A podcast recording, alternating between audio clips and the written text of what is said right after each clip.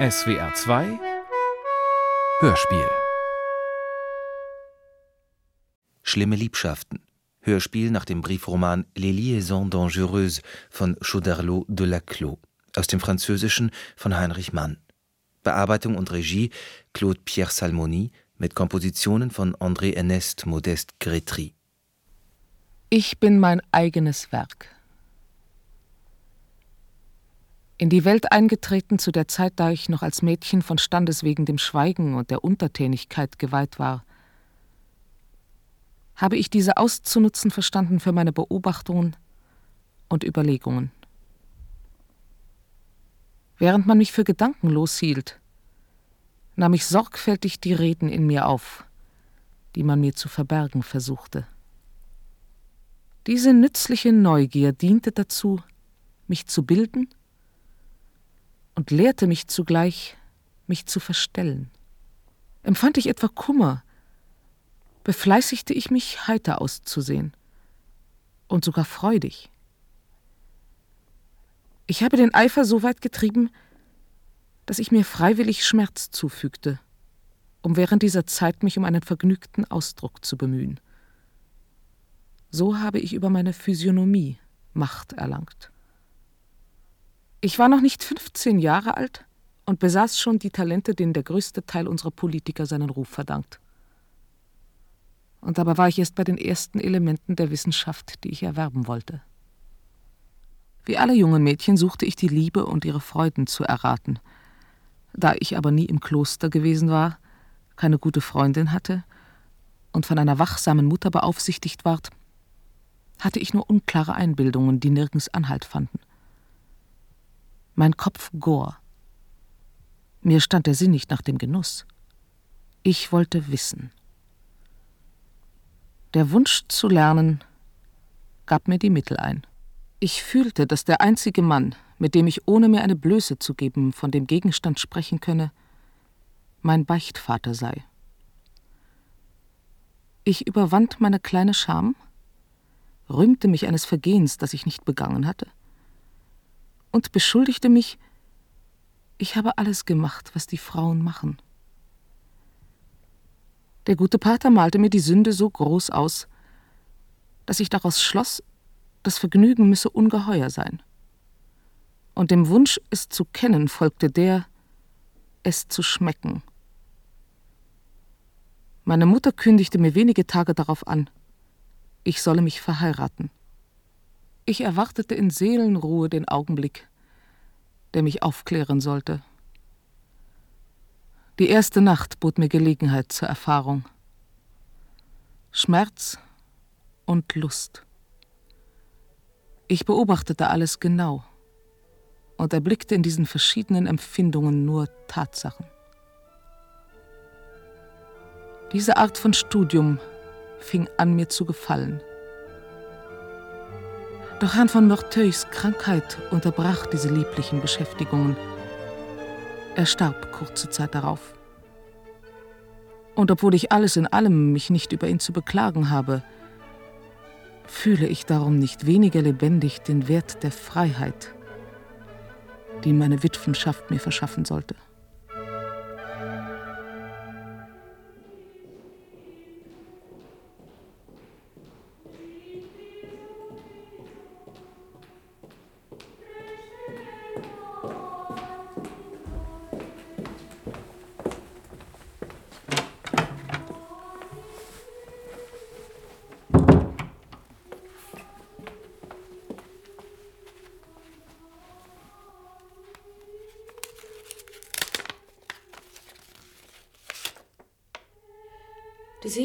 Freundin, ich halte Wort und Hauben und Flitter nehmen mir nicht die ganze Zeit. Ich behalte immer etwas für dich und ich habe doch allein heute mehr Putz gesehen als in den vier Jahren, die wir zusammen waren. Mama hat mich bei allem um meine Meinung gefragt. Sie behandelt mich nicht mehr so sehr als früher wie ein Schulmädchen. Mama hat gesagt, ich soll sie alle Tage beim Aufstehen zu sehen kriegen und es sei früh genug, wenn ich zum Mittagessen frisiert sei.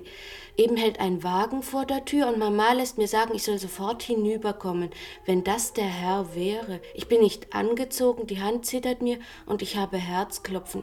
Ich kann ihn nicht warten lassen, Leb wohl, ich bin gleich wieder da. Wie wirst du deine arme Cecile auslachen? Ich habe mich furchtbar geschämt. Aber du wärst auch darauf hereingefallen. Wie meine Mama ins Zimmer kam, habe ich einen Herrn in Schwarz bei ihr stehen sehen. Sie, ich habe ihn so gut ich konnte begrüßt. Gnädige Frau, hat er zu meiner Mutter gesagt und mich dabei begrüßt. Das ist mal eine reizende junge Dame und ich fühle mehr als je, wie wertvoll ihre Güte ist. Da hat deine arme Cecile den Kopf verloren. Ich war, wie Mama gesagt hat, ganz verstört. Ich bin aufgesprungen, habe einen durchdringenden Schrei ausgestoßen, so wie am Tag, als es donnerte. Mama hat laut losgelacht und gesagt, was hast du denn? Setz dich doch und gib dem Herrn deinen Fuß. Tatsächlich, der Herr war ein Schuster. Ich kann dir nicht sagen, wie sehr ich mich geschämt habe. Glücklicherweise war bloß Mama dabei. Ich glaube, wenn ich erst verheiratet bin, bei dem Schuster bestelle ich nichts mehr.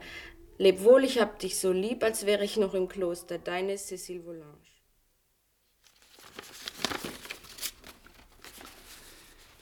Kehren Sie zurück, lieber Valmont.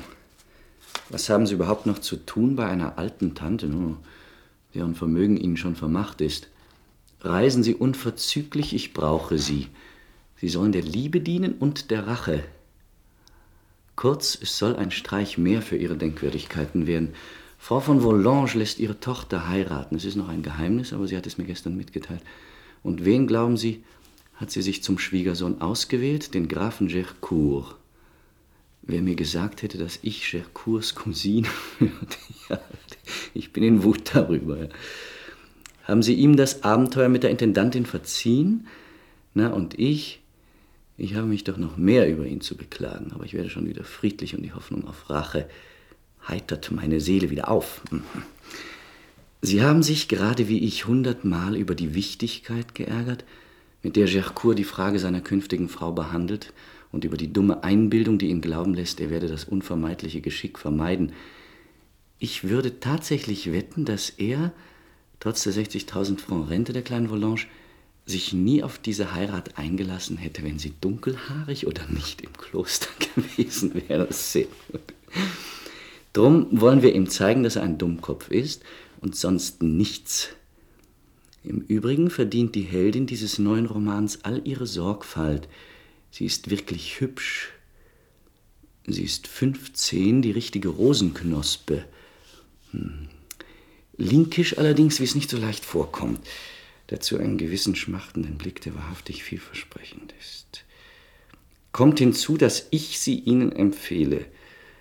Sie brauchen mir also bloß noch zu danken und zu gehorchen. Ihre Marquise von Merteuil.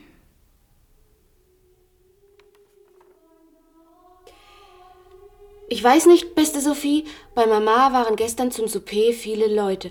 Obwohl ich es nötig hatte, sie mir genau anzusehen, besonders die Männer, habe ich mich sehr gelangweilt. Herren und Damen, alle haben mich angesehen und dann sagten sie sich was ins Ohr. Und ich sah wohl, sie sprachen von mir. Darüber musste ich rot werden. Ich konnte nichts dagegen machen. Gewollt hätte ich es wohl, denn ich habe bemerkt, dass die anderen Frauen, wenn man sie ansah, gar nicht rot wurden. Oder aber das Rot, das sie auflegen, lässt das Rot nicht sehen, das von der Verlegenheit kommt. Denn es muss sehr schwer sein, nicht rot zu werden, wenn ein Mann einen anstarrt. Aber was mich am meisten in Unruhe versetzte, war, dass ich nicht wusste, was sie sich von mir dachten. Ich glaube aber doch, zwei bis dreimal das Wort hübsch gehört zu haben aber ganz deutlich habe ich das Wort linkisch gehört.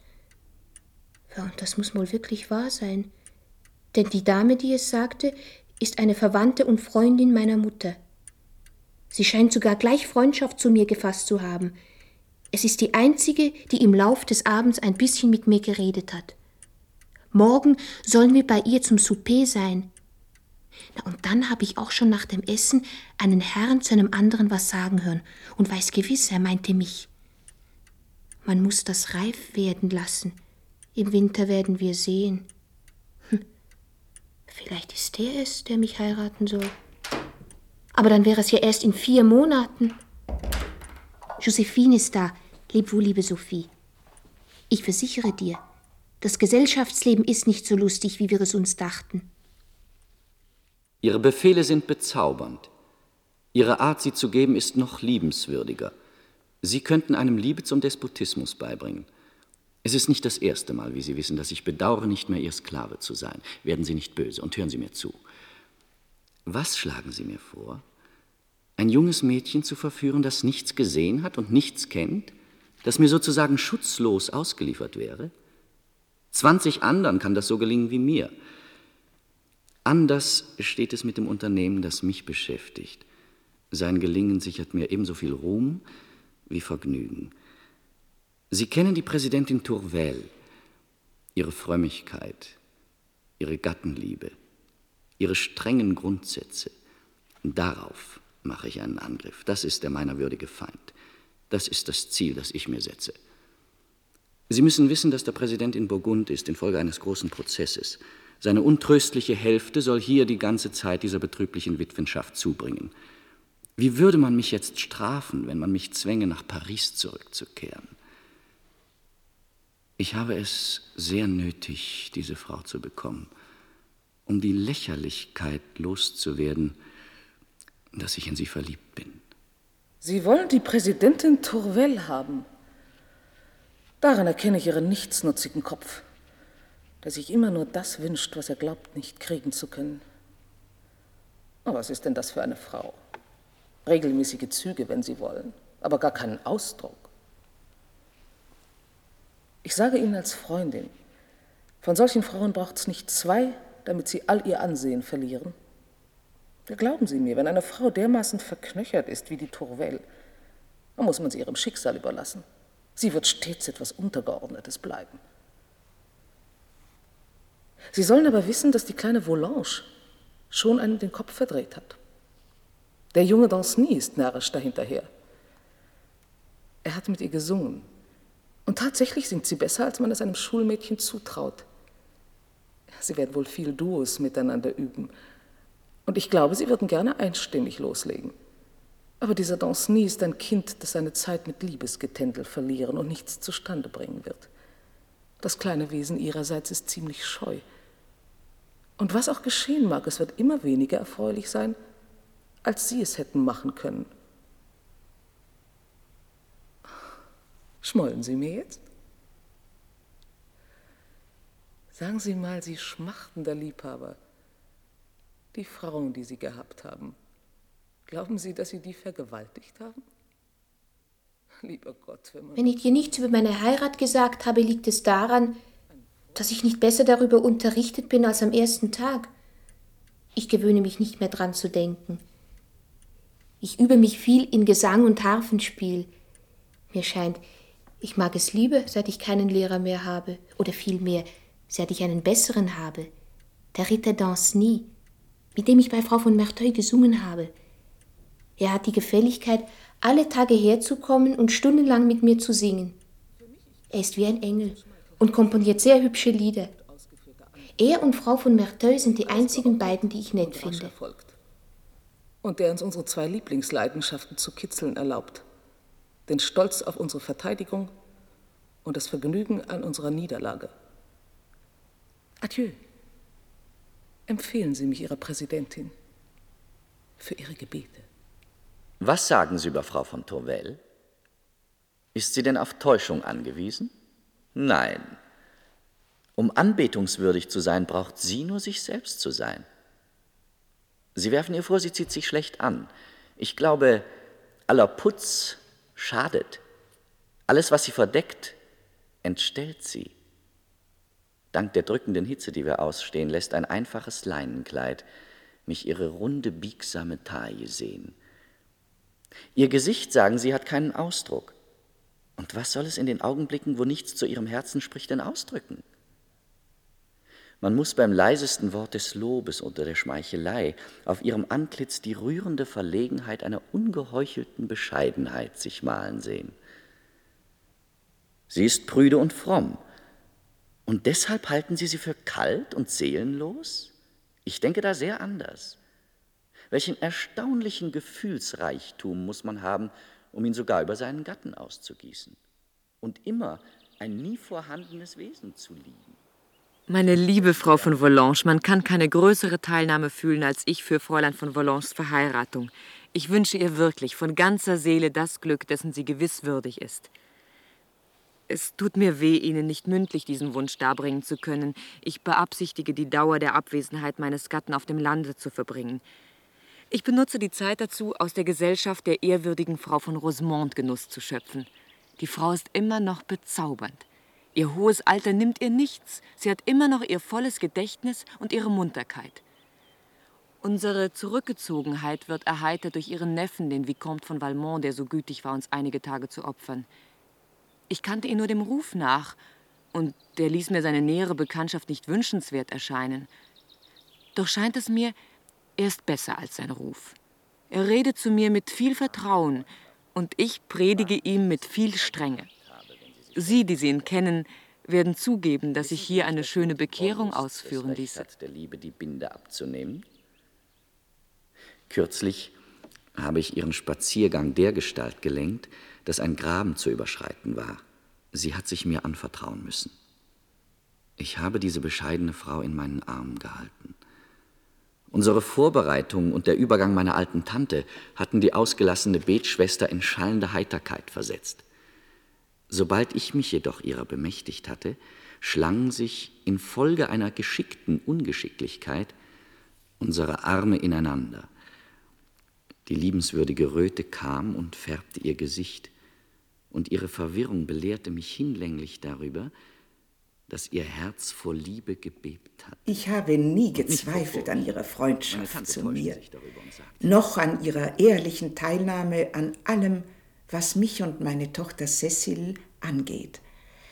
Aber, meine liebe Frau von Tourvel, ich war nicht darauf gefasst, den Namen Valmont je in Ihren Briefen zu finden. Sie kennen den Mann nicht. Wo sollten Sie sich von der Seele eines äh, Wüstlings eine Vorstellung gemacht haben? Sie reden mir von seiner seltenen Aufrichtigkeit. Ach ja, bei Valmont muss Aufrichtigkeit allerdings selten sein. Das Einzige, was ich Ihnen zu sagen habe, ist, dass unter allen Frauen, um die er sich mit oder ohne Erfolg bemüht hat, keine ist, die sich nicht über ihn zu beklagen hätte. Einzig Frau von Merteuil bildet von dieser Regel eine Ausnahme. Sie allein hat ihm widerstanden und seine Bosheit an Ketten zu legen verstanden. Er ist nicht so sehr liebenswürdig und aufrichtig, als falsch und gefährlich und hat seit seiner frühesten Jugend keinen Schritt getan, ohne einen Plan dabei zu haben. aufhalten zu können. Dann, das lasse ich mir gefallen, mag sie sagen, ich bete dich an. Ich werde in Wahrheit der Gott sein, dem sie den Vorzug gab. Sie würden lachen, wenn sie sähen, mit welcher Arglosigkeit sie mir Predigten hält. Sie will mich, sagt sie, bekehren. Sie ahnt noch nicht, was der Versuch sie kosten wird. Sie ist weit davon entfernt, daran zu denken, dass sie die, um ihre Worte zu gebrauchen, die Sache der von mir ins Verderben gebrachten Unglücklichen vertritt, zum Voraus in eigener Sache spricht. Denk dir, Sophie, heute habe ich Neuigkeiten. Seit kurzem ist der Ritter Danceny so traurig, aber so schrecklich traurig, dass es mir wehtat. Und wenn ich ihn fragte, warum, sagte er nein. Aber ich sah, er war es doch. Gestern war er es noch mehr als sonst. Trotzdem hat er die Gefälligkeit gehabt, wie gewöhnlich mit mir zu singen. Als wir fertig waren mit Singen, schloss er meine Harfe ins Futteral ein, und indem er mir den Schlüssel zurückbrachte, bat er mich am Abend, sobald ich allein sein würde, nochmals zu spielen. Wirklich ging ich, als ich wieder in meinem Zimmer war, meine Harfe holen. In den Seiten fand ich einen Brief, und der war von ihm. Ach, wenn du wüsstest, was er darin alles schreibt. Seit ich diesen Brief gelesen habe, bin ich so voller Freude, dass ich an nichts anderes mehr denken kann. Zugleich bin ich aber auch in großer Verlegenheit, denn sicherlich darf ich auf so einen Brief nicht antworten. Ich weiß wohl, das schickt sich nicht, aber er bittet mich doch darum. Glücklicherweise sehe ich heute Frau von Merteuil. Wenn ich bloß tue, was sie mir sagt, habe ich mir nichts vorzuwerfen. Und dann sagt sie mir vielleicht, ich kann ihm ein bisschen antworten, damit er nicht so traurig ist. Liebe Frau von Volange, Ihr strenger Brief hätte mich erschreckt. Hätte ich nicht zum Glück hier mehr Anlass zur Sicherheit gefunden, als Sie mich fürchten lassen. Dieser fürchterliche Herr von Valmont, der der Schrecken aller Frauen sein soll, scheint seine mörderischen Waffen niedergelegt zu haben, ehe er dieses Schloss betrat. Seine Eigenschaft als liebenswürdiger Mann, die sogar seine Feinde ihm lassen, verschwindet hier fast. Und es bleibt ihm nichts übrig als ein gutmütiger Mensch. Offensichtlich hat die Landluft dies Wunder vollbracht. Was ich Ihnen versichern kann, ihm, der immerfort mit mir zusammen ist und daran Gefallen zu finden scheint, ist kein Wort entschlüpft, das an Liebe erinnert. In Betreff Ihrer Anregung, ich solle mich um die Abkürzung des von Herrn von Valmont hier beabsichtigten Aufenthaltes bemühen, scheint es mir wirklich schwer, seine Tante zu bitten, dass sie ihren Neffen nicht bei sich haben soll, umso mehr, da sie ihn sehr lieb hat. Doch verspreche ich Ihnen, wenn auch nur aus Nachgiebigkeit und nicht, weil ich es nötig hätte, die Bitte sei es ihr, sei es ihm selbst vorzutragen. Bezüglich meiner selbst ist mein Mann von meiner Absicht, hier bis zu seiner Rückkehr zu bleiben, unterrichtet und würde sich mit Recht wundern, wenn ich davon so ohne weiteres abginge. Und sehen Sie, ich bin wenigen Männern begegnet, die von den anständigen Frauen mit mehr Achtung, fast möchte ich sagen, Begeisterung gesprochen hätten. Sein Benehmen gegen Frau von Merteuil ist ein Beweis dafür. Er spricht uns oft von ihr. Und immer mit so viel Lobeserhebungen und einer so anhänglichen Art, dass ich bis zum Empfang ihrer Mahnung geglaubt habe, was er zwischen sich und ihr Freundschaft nenne, sei in Wirklichkeit Liebe. Ich klage mich an wegen dieses leichtfertigen Urteils. Ich gestehe, dass ich es nur als Schlauheit ansah, was von seiner Seite anständig und ehrlich war. Ich weiß nicht, aber mir scheint, dass jemand, der einer so ausdauernden Freundschaft für diese achtbare Frau fähig ist, kein ganz verlorener Wüstling sein kann.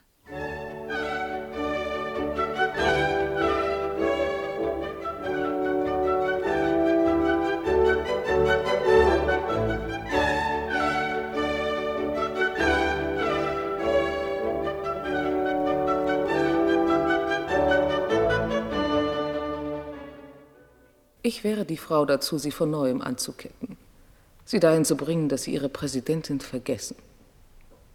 Aber ich gewähre ihnen Gnade. Sobald sie ihre schöne Betschwester gehabt haben und mir einen Beweis davon liefern können, kommen Sie zu mir und ich gehöre Ihnen. Endlich, schöne Freundin, bin ich ein großes Stück vorwärts gekommen. Ich habe ihr meine Liebe erklärt. Und obwohl die Betreffende das hartnäckigste Schweigen bewahrt hat, habe ich die vielleicht am wenigsten zweideutige Antwort erhalten.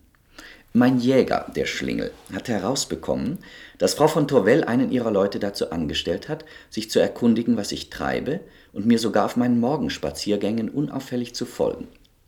Also, ich wollte, dass dies anstößige Mittel zur öffentlichen Erbauung ausschlage und habe Folgendes getan.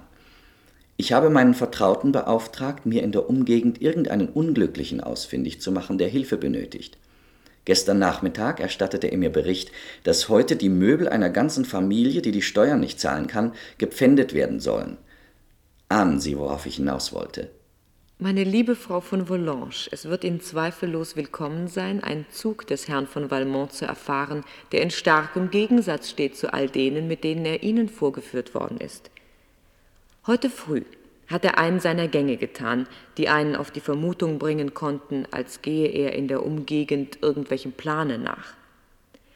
Zum Glück für ihn und zum Glück besonders für uns, da uns das vor ungerechtem Urteil bewahrt, musste einer meiner Leute nach derselben Seite gehen, wie er ging. Er hat uns berichtet, dass Herr von Valmont eine unglückliche Familie angetroffen hat, denen, weil sie die Steuer nicht bezahlen konnten, bereits die Möbel verkauft wurden, und dass er nicht nur schleunigst die Schuld der armen Leute bezahlt, sondern ihnen sogar eine ziemlich beträchtliche Summe geschenkt hat. Mein Diener ist Zeuge dieser tugendhaften Tat gewesen. Ich will meine Schwäche gestehen. Meine Augen sind feucht geworden vor Tränen.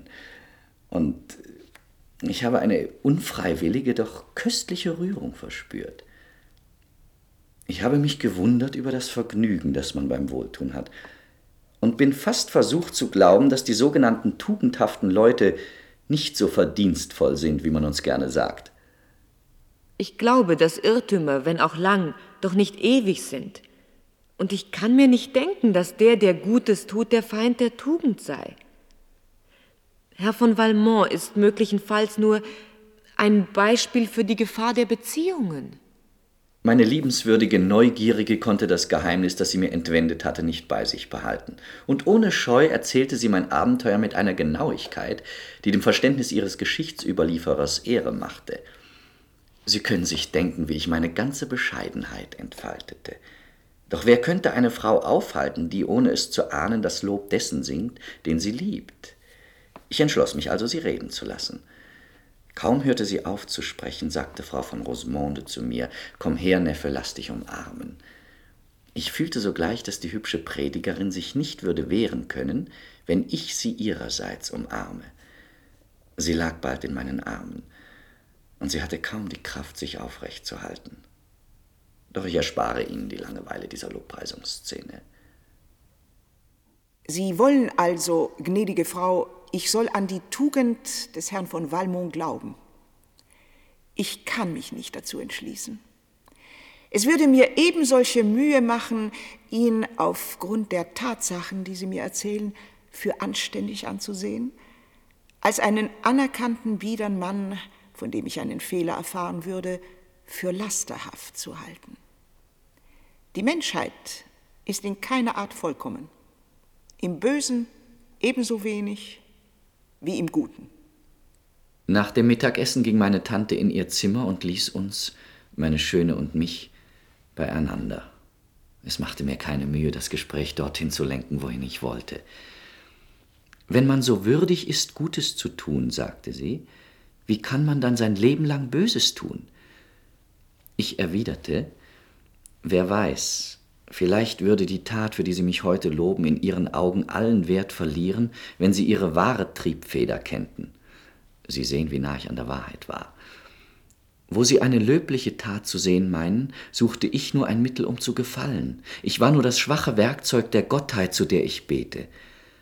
Ich hatte mir vorgenommen, es Ihnen zu verschweigen. Ich fasste es als Glück auf, Ihren Tugenden wie Ihren Reizen eine reine Huldigung darzubringen, von der Sie nie erfahren würden. Ich werde unglücklich werden, das weiß ich. Aber meine Leiden werden mir teuer sein. Sie werden mir der Beweis sein für das Übermaß meiner Liebe. Dann brach sie in Tränen aus. Ach, ich Unglückliche, sagte sie. Zum Glück hatte ich mich so sehr hingegeben, dass auch ich weinte. ich bin neugierig, was eine Prüde nach dem Augenblick ihrer Niederlage schreiben kann und welchen Schleier sie über ihre Reden deckt. Was die kleine Volange betrifft, ich bin ganz närrisch auf das Kind. Ich irre mich, oder sie wird eine der beliebtesten Damen werden. Sie liebt übrigens ihren Danceny schon rasend, weiß aber noch nichts davon. Alle beide hegen für mich das Gefühl der Anbetung. Ich bin oft versucht, die Kleine zu meiner Schülerin zu machen – den Dienst möchte ich Gercourt wohl erweisen. Er lässt mir Zeit, denn nun ist er ja bis zum Oktober in Korsika. Ich habe im Sinn, die Zeit zu benutzen. Und dann geben wir ihm eine ganz fertige Frau, statt seiner unschuldigen Pensionärin.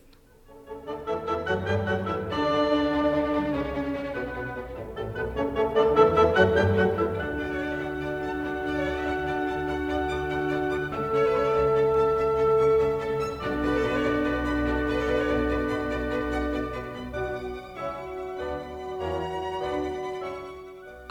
Mitleid, gnädige Frau. Lassen Sie mich doch wissen, was ich hoffen darf oder fürchten muss. Gestellt wie ich bin zwischen das Übermaß des Glücks und das der Glücklosigkeit, ist die Ungewissheit eine Marter. Die Quelle des Glückes ist eine Quelle der Verzweiflung geworden, seit ich ihre Tränen fließen sah. Seit ich dies grausame Ach, ich Unglückliche vernahm. Was fürchten Sie denn? Hier das gestrige Bulletin. Unter dem Schutz von Frau von Rosemont wurde ich um elf Uhr bei meiner Anbetungswürdigen eingelassen, die angeblich krank zu Bette lag. Ich nahm einen Augenblick wahr, da Frau von Rosemont sich entfernt hatte, um einen Brief zu übergeben. Die Annahme wurde verweigert, aber ich ließ ihn auf dem Bett liegen und rückte ganz ehrbar den Sessel meiner Tante heran, die bei ihrem lieben Kind sein wollte. Sie musste meinen Brief wohl einstecken, um einen Skandal zu vermeiden. Die Kranke sagte ungeschickterweise, sie glaube Fieber zu haben. Frau von Rosemont forderte mich auf, ihr den Puls zu fühlen und pries dabei höchlich meine medizinischen Kenntnisse. Meine Schöne hatte also den doppelten Kummer, mir ihren Arm ausliefern zu müssen und sich bewusst zu werden, dass ihre kleine Lüge bezüglich des Fiebers herauskommen würde. Ich nahm ihre Hand und presste sie in eine der meinigen, während ich mit der anderen über ihren frischen, runden Arm strich. Sie hätten keine Antwort von mir bekommen, wenn mein törichtes Betragen von letzthin mich nicht dazu zwingen würde, jetzt Ihnen gegenüber auf Erklärungen einzugehen. Ja, ich habe geweint. Vielleicht sind mir auch die Worte, die Sie so sorgfältig anführen, entschlüpft. Tränen und Worte, Sie haben alles entdeckt, also muss ich alles erklären.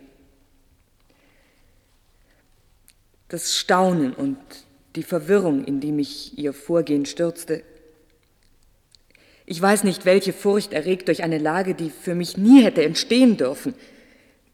Vielleicht der empörende Gedanke, mich mit den Frauen, die sie verachten, verwechselt und ebenso leichthin behandelt zu sehen wie sie.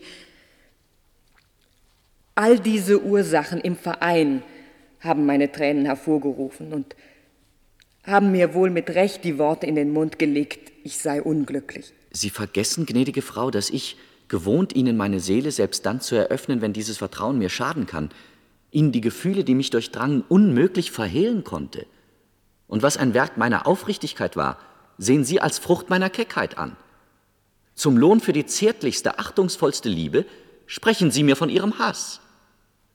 Vielleicht hätte ich, trotz meiner Gewissheit, sie nicht zu lieben, sie niemals zu lieben, vielleicht hätte ich besser daran getan, die Ratschläge meiner Freunde zu befolgen und ihnen keine Annäherung zu gestatten. Sehen Sie, mit welcher großartigen Falschheit sie beteuert, sie fühle keine Liebe, während ich doch des Gegenteils gewiss bin. Sie verraten mir, dass man mir bei Ihnen zu schaden versucht hat. Wenn Sie den Ratschlägen Ihrer Freunde geglaubt hätten, würden Sie mich nicht einmal in Ihre Nähe gelassen haben. Was sind denn das für beflissene Freunde? Ohne Zweifel willigen diese so strengen, so unbeugsamen, tugendhaften Leute ein, dass man ihren Namen nennt. Ohne Zweifel werden sie sich nicht in ein Dunkel hüllen wollen, worin man sie mit gemeinen Verleumdern verwechseln würde. Bedenken Sie, dass ich das Recht habe, das zu erfahren. Was ich jetzt zu tun habe, ist, dass ich in Erfahrung bringe, wer die Leute sind, die sich darauf verlegen, mir bei ihr zu schaden. Ich vermute, es ist ihr Pedant von Gatte. Und ich möchte es. Abgesehen davon, dass ein eheliches Verbot ein Stachel für die Begierde ist, wäre ich sicher, dass ich von dem Augenblick an, wo meine Schöne eingewilligt hat, mir die geforderte Angabe zu schreiben, von dem Gatten nichts mehr zu fürchten hätte, da sie sich dann schon in der Zwangslage befände, ihn zu hintergehen. Ich lernte die Liebe kennen. Aber wie fern lag mir deswegen zu klagen. Entschlossen, es in ewigem Schweigen zu begraben, gab ich mich rückhaltlos dem köstlichen Gefühl hin. Aber gnädige Frau, als Sie, anlässlich der Unglücklichen, denen ich geholfen hatte, sich der kostbaren Empfindsamkeit überließen, die die Schönheit noch verschönt, da verwirrten Sie vollends mein Herz. Ich unterwerfe mich, liebe gnädige Frau von Volange, Ihren Ratschlägen. Ich bin gewohnt, mich in allen Dingen Ihrer Meinung zu beugen, und darum glaube ich, aus Gewohnheit, dass sie immer vernünftig begründet sind. Ich will auch gestehen, dass Herr von Valmont wirklich gefährlich sein muss, wenn er sich stellen kann, als sei er, was er hier zu sein scheint, und dabei doch der bleiben kann, als den Sie ihn schildern. Es scheint mir jedoch untunlich, die bewusste Forderung seiner Tante vorzutragen. Es bleibt mir also nur, von ihm selbst zu erlangen, dass er sich entfernt.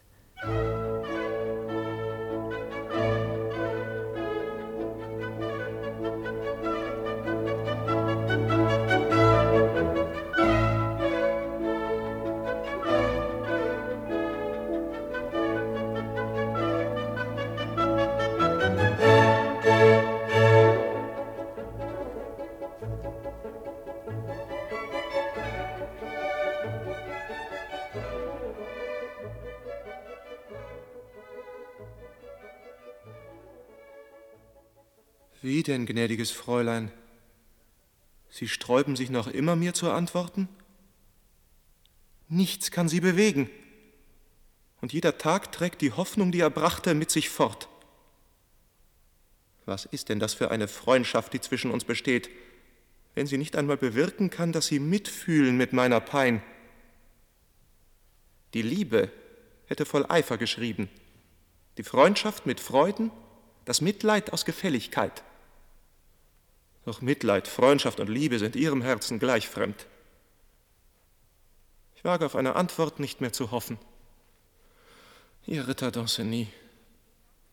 Ich sage dir, Sophie, dass es Fälle gibt, wo man schreiben kann. Dass ich recht habe, wird dadurch bewiesen, dass Frau von Merteuil, eine Dame, die es sicherlich genau weiß, es schließlich gerade aufgefasst hat wie ich. Ich habe ihr alles gestanden. Sie hatte wohl anfangs Einwände, als ich ihr aber alles erklärt hatte, hat sie zugegeben, das sei ganz etwas anderes. Sie verlangt nur, dass ich sie alle meine Briefe und alle die des Ritters Danceny sehen lasse, damit sie sicher ist, dass ich nur Passendes sage. Lieber Gott, habe ich Frau von Merteuil lieb. Endlich, mein Herr, willige ich ein, Ihnen zu schreiben, Sie meiner Freundschaft zu versichern und meiner Liebe, da sie sonst nun einmal unglücklich wären. Sie sagen, ich habe kein gutes Herz. Ich kann Sie fest versichern, dass Sie sich irren, und ich hoffe, dass Sie jetzt nicht mehr dran zweifeln. Wenn Sie Kummer gehabt haben, weil ich Ihnen nicht schrieb, glauben Sie, dass es mir nicht auch Herzeleid machte? Aber jetzt werden Sie hoffentlich nicht mehr betrübt sein und werden recht glücklich sein. Ich liebe Sie, Ihre Cécile Volange. Ja, ganz gewiss werden wir glücklich sein. Mein Glück ist ganz sicher, da ich von Ihnen geliebt werde. Und Ihres wird niemals enden. Nachdem ich dies bezaubernde Ich liebe Sie, geschrieben von Ihrer Hand, erblickt hatte, habe ich Ihren schönen Mund mir das Geständnis wiederholen hören. Warum kann ich nicht ohne Unterlass die hübsche Hand festhalten, die mir diesen bezaubernden Satz geschrieben hat? Sie mit Küssen bedecken und mich dafür rächen, dass Sie eine größere Gunst mir abgeschlagen haben. Wissen Sie, mein lieber Valmont, dass Ihnen sehr viel verloren gegangen ist dadurch, dass Sie das Kind nicht übernommen haben. Die Kleine hat weder Charakter noch Grundsätze. Sie können sich denken, wie ihr Umgang gemütlich und leicht sein muss. Ich glaube nicht, dass sie jemals mit Gefühl glänzen wird, aber alles an ihr kündigt die lebhafteste Sinnesempfindung an. Ohne Geist und ohne Feinheit hat sie doch eine gewisse natürliche Falschheit, wenn man so sagen darf, die mich manchmal selbst in Erstaunen setzt. Ich habe ihr übrigens, ohne dass sie es ahnte, ein Zusammensein unter vier Augen mit ihrem Danceny verschafft. Aber stellen Sie sich vor, er ist noch so einfältig, dass er nicht einmal einen Kuss von ihr erreicht hat. Und dieser kleine Mensch macht doch hübsche Gedichte. Gerade jetzt wären Sie mir von großem Nutzen. Sie sind mit Danceny befreundet genug, dass er sich Ihnen vertrauen könnte, und tät er es einmal, würden wir sehr rasch vorwärts kommen. Tun Sie Ihre Präsidentin doch schnell ab, denn ich will doch nicht, dass Gercourt durchkommt. Übrigens habe ich gestern mit der Kleinen von ihm gesprochen. Ich bin traurig und besorgt, liebe Sophie. Ich habe fast die ganze Nacht geweint, Gestern war ich mit Frau von Merteuil in der Oper. Wir haben viel von meiner Heirat geredet und ich habe nichts Gutes erfahren. Ich soll den Grafen Gercourt heiraten. Er ist reich, ein Mann von Stande. Aber erstens ist er alt. Stell dir vor, dass er wenigstens 36 Jahre alt ist. Und dann sagt Frau von Merteuil, er sei ernst und streng, und sie fürchte, ich werde mit ihm nicht glücklich sein. Wenn ich nicht Angst hätte, dass ich wieder ins Kloster müsste, würde ich ja zu Mama sagen, dass ich so einen Mann nicht mag. Ich fühle, dass ich Herrn Danceny nie so sehr geliebt habe wie jetzt. Frau von Merteuil gibt zu, dass Herr von Gercourt nicht die Spur von Liebenswürdigkeit hat. Und doch sagt sie, ich müsse ihn lieben. Ich habe ihn so gut geschildert, dass sie, wäre sie seit zehn Jahren seine Frau, ihn nicht besser hassen könnte. Dabei habe ich aber viel gepredigt von ehelicher Treue. Nichts kommt meiner Strenge in diesem Punkte gleich. Dadurch stelle ich einesteils den Ruf meiner Tugend bei ihr wieder her, den zu viel Nachgiebigkeit zerstören könnte.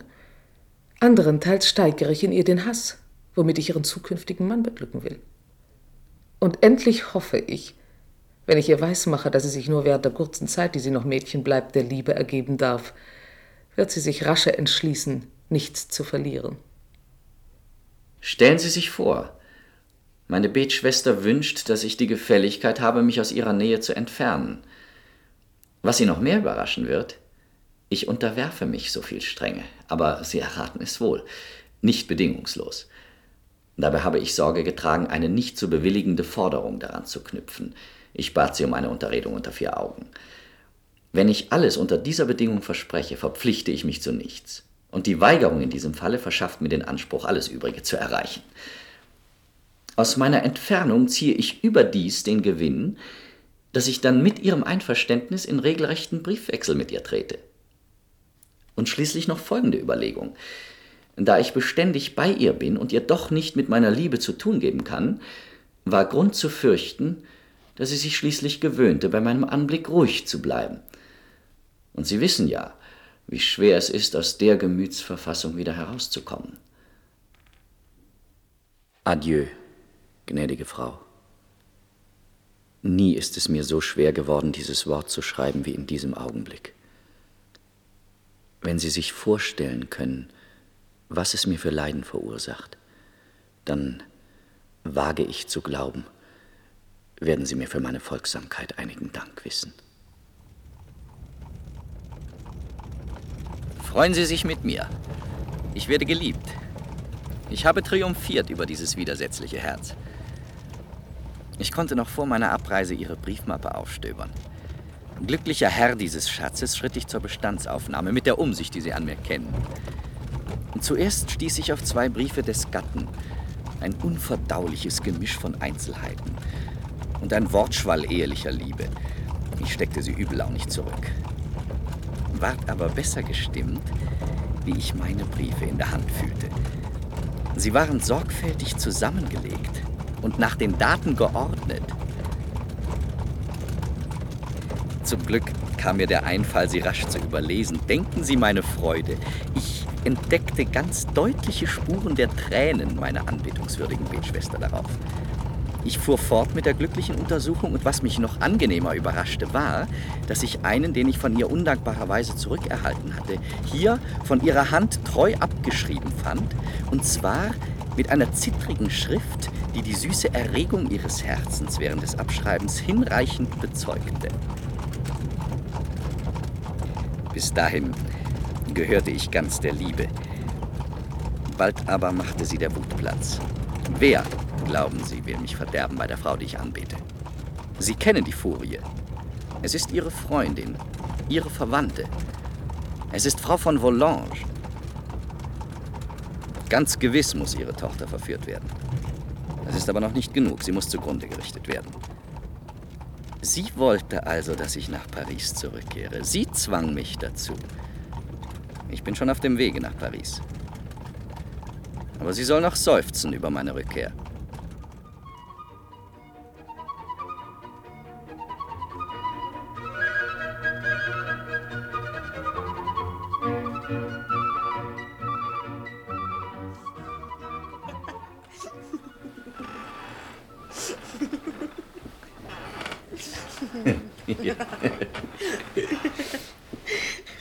Gegen 7 Uhr in Paris angelangt und habe hier meine Emilie von früher angetroffen.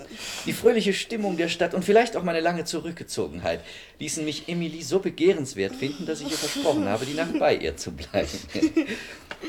Diese Gefälligkeit meinerseits ist der Lohn dafür, dass sie so freundlich ist, mir als Pult zu dienen beim Schreiben an meine schöne Bettschwester.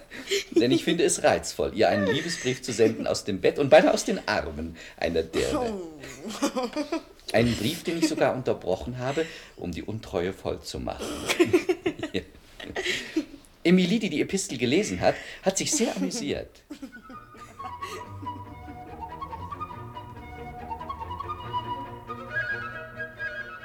Sie stellen sich, als fürchteten sie die Liebe und wollen nicht sehen, dass sie allein an den Übeln schuld sind, die sie ihr vorwerfen. Wo aber wäre das Glück zu finden, wenn nicht eine gegenseitige Liebe es gewährte? Während ich mein Leben ihrer Anbetung weihe, verbringen sie ihres damit, an mir herumzunörgeln. Schon halten sie mich für leichtsinnig und trügerisch. Und indem sie einige Irrtümer, die ich ihnen selbst eingestanden habe, missbräuchlich gegen mich ausspielen, gefallen sie sich darin, was ich damals war, mit dem zu verwechseln, was ich gegenwärtig bin. Angenommen, dass Sie mich wirklich lieben, wären darum die Hindernisse, die uns trennen, weniger unübersteiglich und fiele mir dabei eine andere Aufgabe zu, als zu wünschen, dass Sie diese Liebe bald besiegen. Ich werde geliebt und geachtet von meinem Gatten, den ich hochschätze, und so fallen meine Pflichten und meine Freuden in einer und derselben Person zusammen. Ich bin glücklich. Ich muss es sein. Wenn es eine stärkere Freude gibt, ich will sie nicht kennen. Weißt du, liebe Sophie, wenn wir lustig sind und lachen, das alles siehst du, ist nur Kinderspiel. Aber die Liebe, wenn ich Danceny sehe, wünsche ich mir nichts mehr.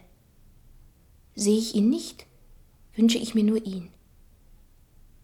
Ich rufe mir seine Reden zurück und glaube, dass ich ihn sprechen höre. Das macht, dass ich aufseufze. Und dann fühle ich ein Brennen, eine Erregung. Ich kann nicht an derselben Stelle bleiben. Es ist wie eine Marter. Und dabei macht diese Macht ein unbeschreibliches Vergnügen.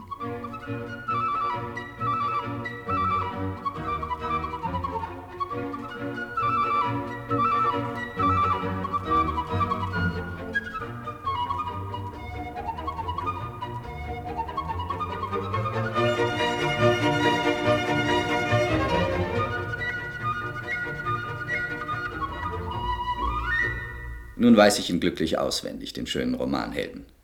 Er hat keine Geheimnisse mehr für mich. Ich habe ihm so lange vorgeredet, eine ehrenhafte Liebe sei das höchste Gut, bis ich selbst ganz verliebt und schüchtern war. Er hat bei mir eine der seinigen so gut angepasste Denkart getroffen, dass er im Entzücken mir alles gesagt und mir rückhaltlose Freundschaft geschworen hat. Er findet, dass nichts einen Mann entschuldigen kann, der ein Mädchen in die Notwendigkeit versetzt, ihn zu heiraten oder entehrt weiterzuleben, wenn das Mädchen unendlich reicher ist als der Mann, wie in diesem Fall. Die Sorglosigkeit der Mutter, die Unschuld der Tochter, alles schüchtert ihn ein und hält ihn zurück. Wenn eine erste Liebe im Allgemeinen reiner erscheint und langsamer vorwärts rückt, so ist dies nicht, wie man meint, Zartsinn oder Schüchternheit. Es liegt daran, dass das Herz voll Staunen über ein neues Gefühl sozusagen bei jedem Schritt stehen bleibt, um den Zauber, den es verspürt, zu genießen. Und dass dieser Zauber auf ein neues Herz so mächtig wirkt, dass er es vollauf in Anspruch nimmt und jedes andere Vergnügen vergessen lässt. Darin stimme ich überein, dass ein verliebter Wüstling vom selben Augenblick an es weniger eilig hat mit Genießen. Und dass schließlich zwischen Dancnys Verhalten gegen die kleine Volange und dem meinigen gegen die prüde Frau von Tourvel weiter kein Unterschied ist als ein mehr oder weniger. Er braucht also Hindernisse, der schöne Romanheld, und schläft in seinem Glücke ein. Oh, er soll sich nur auf mich verlassen. Ich werde ihm zu tun geben, und ich müsste mich sehr irren, oder er wird nicht mehr so friedlich schlafen. Es ist nötig, ihn gründlich zu lehren, was Zeit wert ist. Meine liebe Sophie, bedauere deine Cecile. Sie ist sehr unglücklich. Mama weiß alles. Ich fasse es nicht, wie sie alles hat merken können. Und doch hat sie alles entdeckt. Gestern Abend, ich war beim Ausziehen, trat Mama ein und ließ meine Kammerfrau hinausgehen. Sie forderte den Schlüssel zu meinem Sekretär. Ich tat, als fände ich ihn nicht, aber schließlich musste ich doch gehorchen. Die erste Schublade, die sie öffnete, war gerade die mit den Briefen des Ritters Danceny. Als ich sah, dass sie den obersten Brief zu lesen anfing, hatte ich nur noch Zeit, auf einen Sessel zu gelangen. Ich befand mich dermaßen schlecht, dass ich das Bewusstsein verlor. Sobald ich wieder zu mir kam, zog meine Mutter sich zurück. Sie hat alle Briefe Dancenys gelesen. Ich schreibe dir bei Tagesgrauen in der Hoffnung, dass meine Josephine kommt. Wenn ich sie allein sprechen kann, werde ich sie bitten, bei Frau von Merteuil ein kleines Billet abzugeben, das ich ihr schreiben will. Wenn nicht, stecke ich es in den Brief an dich, und du bist wohl so gut und schickst es ihr. Vielleicht übernimmt sie es, Danceny zu unterrichten. Trost kann ich bloß von ihr kriegen. Nachdem Sie, Herr Danceny, das Vertrauen einer Mutter und die Unschuld eines Kindes missbraucht haben, werden Sie gewiss nicht überrascht sein, dass Sie in meinem Hause nicht mehr empfangen werden. Ich bin zu der Hoffnung berechtigt, dass Sie mich nicht zwingen werden, zu strengeren Mitteln zu greifen. Ich benachrichtige Sie auch im Voraus, dass wenn Sie in Zukunft den geringsten Versuch machen, meine Tochter in der Verwirrung zu halten, in die Sie sie verstrickt haben, eine strenge und ewige Abgeschiedenheit sie ihren Verfolgungen entziehen wird. Beiliegend finden Sie das Paket mit Ihren Briefen. Ich rechne darauf, dass Sie mir dagegen alle Briefe meiner Tochter zurückschicken. Ach, mein teurer Herr von Valmont, ich bin in Verzweiflung. Ich habe alles verloren. Ich muss meine Nöte einem treuen Freund anvertrauen, alles ist verändert für mich. Was ich für meine eigene Person erleide, ist nur der kleinste Teil meiner Martern. Die Besorgnis wegen eines viel teureren Geschöpfes. Ich ertrage es nicht. Zu welcher Stunde könnte ich Sie sehen und mir bei Ihnen Trost und Rat holen? Die einzige Erleichterung, die ich in meinem Schmerz verspüre, ist der Gedanke, dass mir ein Freund bleibt. Alles ist verändert für mich? Die Besorgnis wegen eines viel teureren Geschöpfes? Erklären Sie mir, wenn Sie es wissen, was dies Geschwätz von Danceny bedeutet. Was ist geschehen und was hat er verloren? Ich will es Ihnen erklären. Ich bin zu Frau von Volange gegangen und meinem Plane gemäß vertraute ich ihr an, ich glaubte bestimmt zu wissen, dass zwischen ihrer Tochter und Danceny ein gefährliches Verhältnis bestehe. Die Frau, die Ihnen gegenüber so scharfsinnig ist, war dermaßen verblendet, dass sie mir anfangs erwiderte, ich müsse mich sicher irren. Ihre Tochter sei ein Kind äh, und so weiter und so weiter. Ich konnte ihr natürlich nicht alles sagen, was ich darüber wusste. Aber ich führte Blicke und Reden an, durch die meine Tugend und meine Freundschaft verletzt seien. Kurz, ich sprach fast so gut, wie eine Betschwester hätte sprechen können. Und um den entscheidenden Schlag zu tun, ging ich so weit zu sagen, ich glaubte, ich hätte gesehen, wie ein Brief übergeben und in Empfang genommen worden sei. Hier veränderte sich Frau von Volanges Miene, und ich sah aus ihren Augen ein paar Tränen rollen. Ich bat sie, sie möge mich ihrer Tochter gegenüber nicht bloßstellen, was sie umso lieber versprach, als ich sie darauf aufmerksam machte, wie gut es wäre, wenn das Kind zu mir gutes Vertrauen fasste, um mir sein Herz zu öffnen. Dadurch bin ich nun berechtigt, meinen freundschaftlichen Ton mit der Kleinen beizubehalten, ohne in den Augen der Mutter als falsch zu erscheinen. Nach dieser Unterhaltung ging ich zu der Kleinen. Sie ließ sich in meine Arme sinken und ihre Tränen begannen zu fließen. Gott, wie sie schön war in diesem Zustand. Ja, wenn Magdalena so war, muss sie als Büßerin sehr viel gefährlicher gewesen sein, denn als Sünderin. Ich habe bereits zwei Billets erhalten, eins von der Mutter und eins von der Tochter. Ich konnte das Lachen nicht lassen, als ich in beiden wörtlich denselben Satz fand. Von Ihnen allein erwarte ich einigen Trost, schreiben Sie. Ich habe Frau von Volange vorgeschlagen, ihre Tochter eine Zeit lang wegzubringen, sie mit aufs Land zu nehmen. Und wohin? Ach, klopft Ihnen nicht das Herz vor Freude? Zu Ihrer Tante, der alten Rosemond. Heute soll sie sich anmelden. So sind Sie, mein Lieber, also berechtigt, wieder zu Ihrer Betschwester zu stoßen. Und dank meiner Bemühungen wird Frau von Volange das Unrecht, das sie Ihnen zugefügt hat, selbst wieder gut machen. Ich will, dass Sie sich zum Vermittler und Berater der beiden jungen Leute machen. Unterrichten Sie also Danceny von dieser Reise und bieten Sie ihm Ihre Dienste an. Es ist kein Zweifel, dass er darauf eingehen wird. Und zum Lohn Ihrer Mühe bekommen Sie dann die vertraulichen Mitteilungen eines noch neuen Herzens, das immer interessant ist. Die arme Kleine, wie sie rot werden wird, wenn Meister. sie Ihnen den ersten Brief an Danceny übergibt. Ja, sicher. Man kann vor ihrer tiefen Art, die Dinge zu sehen, nur in Demut verharren, wenn man nach dem Erfolg ihrer Schritte urteilt. Danceny ist jetzt ganz Feuer. Und sicher werden sie ihm bei der ersten Gelegenheit nichts mehr vorzuwerfen haben. Wenn seine schöne Naive folgsam sein will, wird kurze Zeit nach ihrem Eintreffen auf dem Lande alles fertig sein. Ich habe hundert Mittel in Bereitschaft. Oh, meine Cecile, was soll aus uns werden? Wer hat uns nur verraten? Was tun Sie jetzt? Ich möchte alles wissen und weiß doch nichts. Wie soll ich Ihnen mein Erstaunen, meine Verzweiflung schildern beim Anblick meiner Briefe, beim Lesen des Billets Ihrer Mama? Aber Fassen Sie es, meine Cecile, was das für eine Freude sein wird, wieder zusammen zu sein, uns wieder in die Augen sehen zu können? Welche Leiden könnte ein so süßer Augenblick nicht vergessen machen? Der trostreichen Sorge Herrn von Valmont verdanke ich die Hoffnung, dass dieser Augenblick bald kommt. Und meine einzige Bitte ist, dass dieser Freund auch der Ihre sei. Die Dame, zu der Sie aufs Land gehen sollen, ist mit Herrn von Valmont verwandt. Er wird diesen Vorwand benutzen, um zur gleichen Zeit hinzugehen wie Sie und durch seine Hände wird unser Briefwechsel gehen. Er versichert sogar, wenn Sie sich seiner Führung anvertrauen wollen, wird er uns die Möglichkeit verschaffen, uns dort zu sehen. Also, meine Cecile, wenn Sie mich lieben, wenn Sie, wie ich hoffe, mein Sehnen teilen, werden Sie dann Ihr Vertrauen einem Manne weigern, der unser Schutzengel sein wird? Sie fragen mich, was ich tue. Ich liebe Sie und ich weine. Ich bin sehr unglücklich. Morgen schon gehen wir aufs Land. Mein Gott, sie, ich weiß nicht, wie lange nicht mehr zu sehen.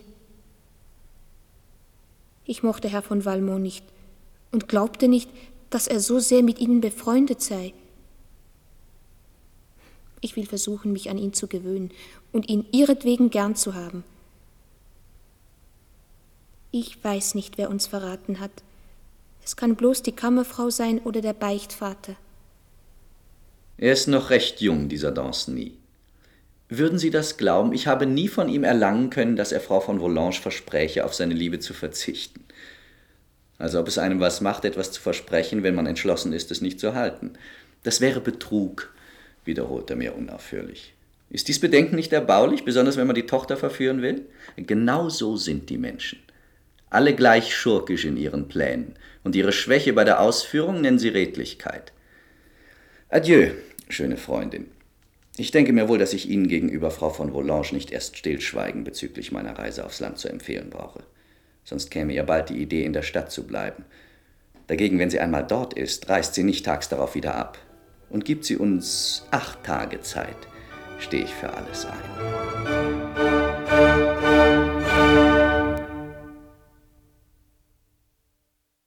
Schlimme Liebschaften. Hörspiel nach dem Briefroman Les Liaisons dangereuses von Joderlot de Laclos aus dem Französischen von Heinrich Mann.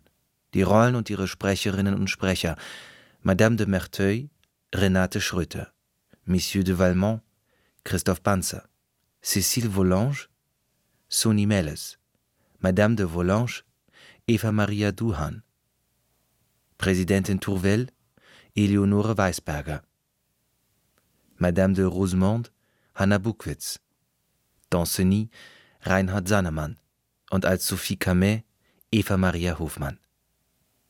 Komposition André Ernest Modeste Gretry. Hörspielbearbeitung und Regie Claude Pierre Salmoni. Produktion Schweizer Rundfunk und Fernsehen 1978